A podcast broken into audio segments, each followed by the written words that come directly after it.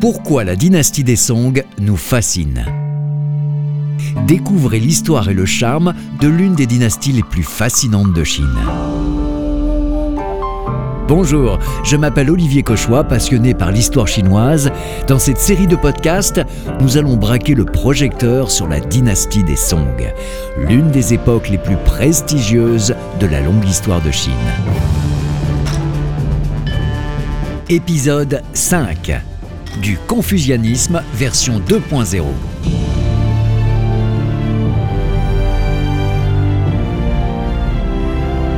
Les croyances au début de la dynastie des Song sont un peu en désordre. Un peu de bouddhisme, une pincée de taoïsme et une bonne partie de confucianisme se disputent la popularité.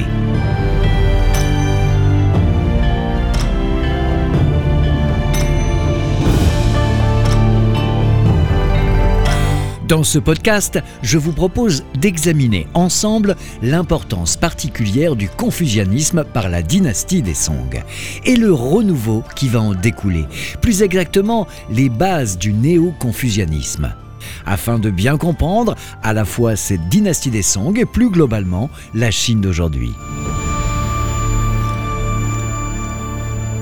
Au début de la dynastie des Song, il n'y a pas de système de croyance unique en vigueur. En fait, les croyances de la société chinoise étaient le plus souvent liées à sa place dans la société, de son statut économique ou de son but dans la vie, si toutefois il y en a un.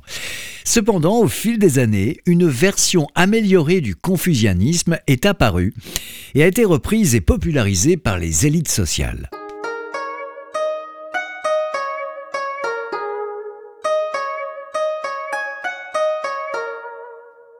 Pour commencer, la bonne idée est de passer quelques minutes à examiner chaque système de croyance à tour de rôle. C'est un bon moyen de planter le décor sur un sujet complexe. Énumérons, si vous le voulez bien, ces croyances dans l'ordre où sont apparus les grands courants de pensée en Chine.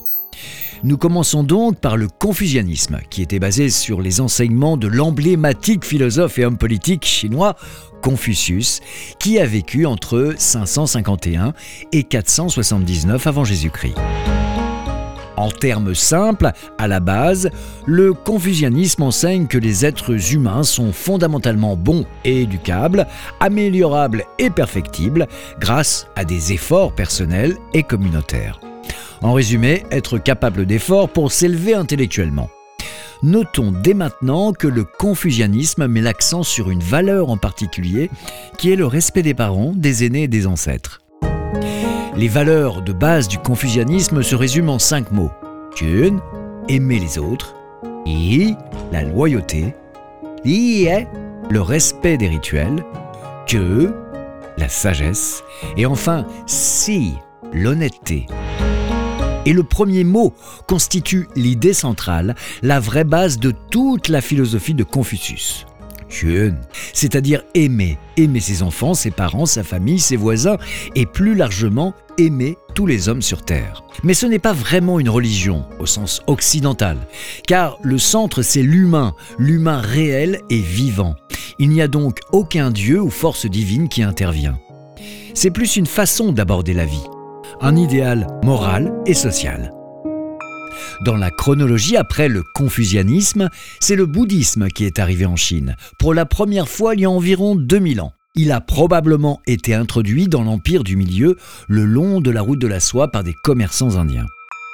Encore une fois, en termes simples, le bouddhisme croit que la souffrance fait partie de la vie, mais qu'il est possible de s'en libérer en cultivant la sagesse, la vertu et la concentration. Le bouddhisme est devenu très populaire en Chine au point d'avoir écarté le confucianisme. Les arts bouddhistes ont prospéré les monastères sont devenus riches et puissants. Mais ensuite, il est tombé en disgrâce et plus de 4000 monastères et 40 000 petits temples et sanctuaires ruraux ont été détruits pour différentes raisons, dont la principale, le bouddhisme ne devait plus être aussi dominant dans la société chinoise. Cependant, bon nombre de ces croyances et pratiques ont été intégrées au taoïsme et également à un redémarrage du confucianisme. Ensuite, c'est le taoïsme qui apparaît. Il s'agit d'une philosophie chinoise attribuée à Lao Tse vers 600 avant Jésus-Christ. Sa pensée centrale est une vie simple et équilibrée, en harmonie avec la nature. Le pivot de la philosophie de Lao Tse est que tout le monde doit pouvoir vivre ensemble en paix et que chacun, individuellement, s'efforce d'être en pleine conscience de ses pensées de ses actes afin de vivre en phase avec sa nature profonde, celle des autres et la nature elle-même. Le Tao, également appelé la mère du monde, l'équivalent de notre expression française mère nature, est une force cosmique qui engendre tout ce qui existe. C'est la force fondamentale qui traverse toutes choses et les attache ensemble ou les sépare. Si on tente de résumer le taoïsme en un slogan, cela pourrait être Suivons le mouvement naturel, comme par exemple le va-et-vient des saisons, le flux et le reflux des marées. D'ailleurs, contrairement au bouddhisme, le taoïsme est né en Chine et sa source d'inspiration principale provient des observations de la nature et de l'univers, d'où sont nées ensuite les croyances populaires chinoises. C'est un système de croyances totalement chinois. Notez que historiquement, le taoïsme était la religion officielle des Tang et le bouddhisme a été populaire sous le règne de plusieurs empereurs de la dynastie.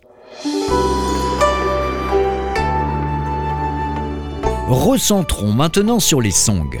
Comme mentionné dans les émissions précédentes, la dynastie des Song est faible dans sa force militaire.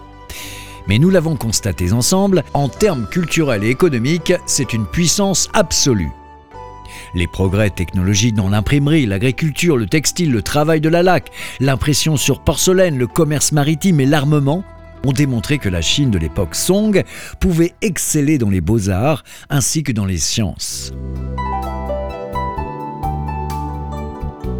La révolution commerciale des Song produit des marchés florissants, des centres urbains densément peuplés, des réseaux de communication complexes, mais aussi des représentations théâtrales, des groupes littéraires et, curieusement, un intérêt se dessine et même un besoin se fait sentir, celui d'une religion populaire.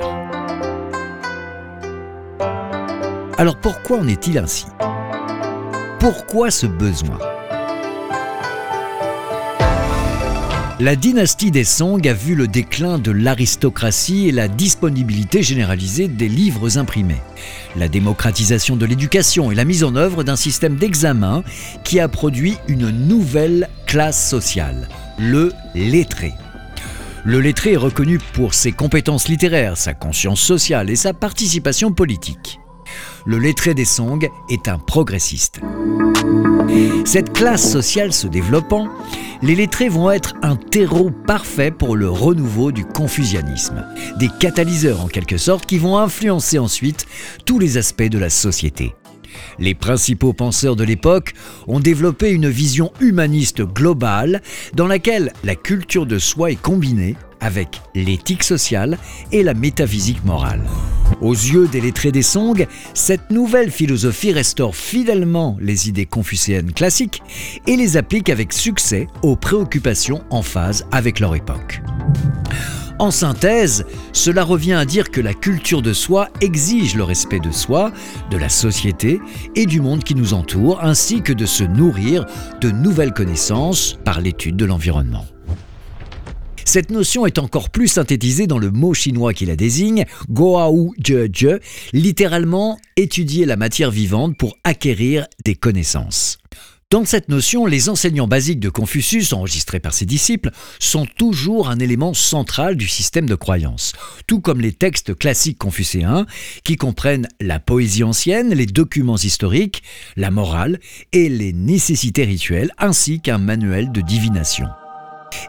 Peu à peu, le renouveau des Confucéens orchestré par les lettrés Song va évoluer en néo-confucianisme afin notamment d'évacuer les éléments nihilistes issus du bouddhisme et du taoïsme. Le bouddhisme compte sur la vie prochaine, tandis que le taoïsme rêve de l'éternité. Les confucéens des Song, eux, croient au présent réel. Et pourquoi d'après vous? Tout simplement parce que la société Song est presque aussi analytique que nos sociétés du 21e siècle. Ils ressentent d'un côté le besoin de trouver de belles façons de vivre sa vie et de l'autre de faire évoluer le groupe, mais aussi des explications sur la façon dont ils sont arrivés sur Terre et pourquoi de bonnes choses et mauvaises leur arrivent. Tout ça engendre une grande recette pour répondre aux besoins et créer une société vertueuse et harmonieuse, celle des Song. Il est important de noter que la famille est au centre de tout ça. Et par extension, la société dans son ensemble est vue comme une grande famille. En effet, chacun a le devoir de respecter et obéir à ses parents et faire passer les intérêts de la famille avant les intérêts personnels. Il est également considéré comme essentiel que tout le monde se marie afin que les lignées familiales perdurent. Chez les Song, cette attitude de piété filiale s'étend aussi aux ancêtres grâce à la nouvelle spiritualité contenue dans le confucianisme. Les héritiers masculins doivent, par exemple, faire des offrandes de nourriture et de boissons à leurs ancêtres décédés. Il est intéressant de noter que beaucoup de ces pratiques sont encore courantes dans la Chine d'aujourd'hui.